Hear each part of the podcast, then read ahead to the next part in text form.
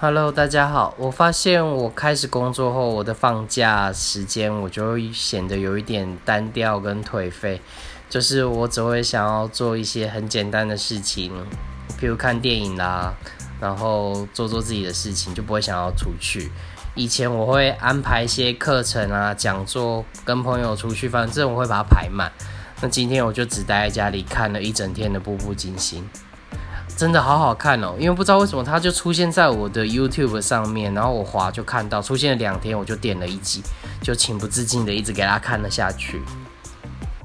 然后这个礼拜我都在为一对南部的夫妻特别找房子，那明天会收尾，我有一点紧张，因为我跟他们联系了大概半年多，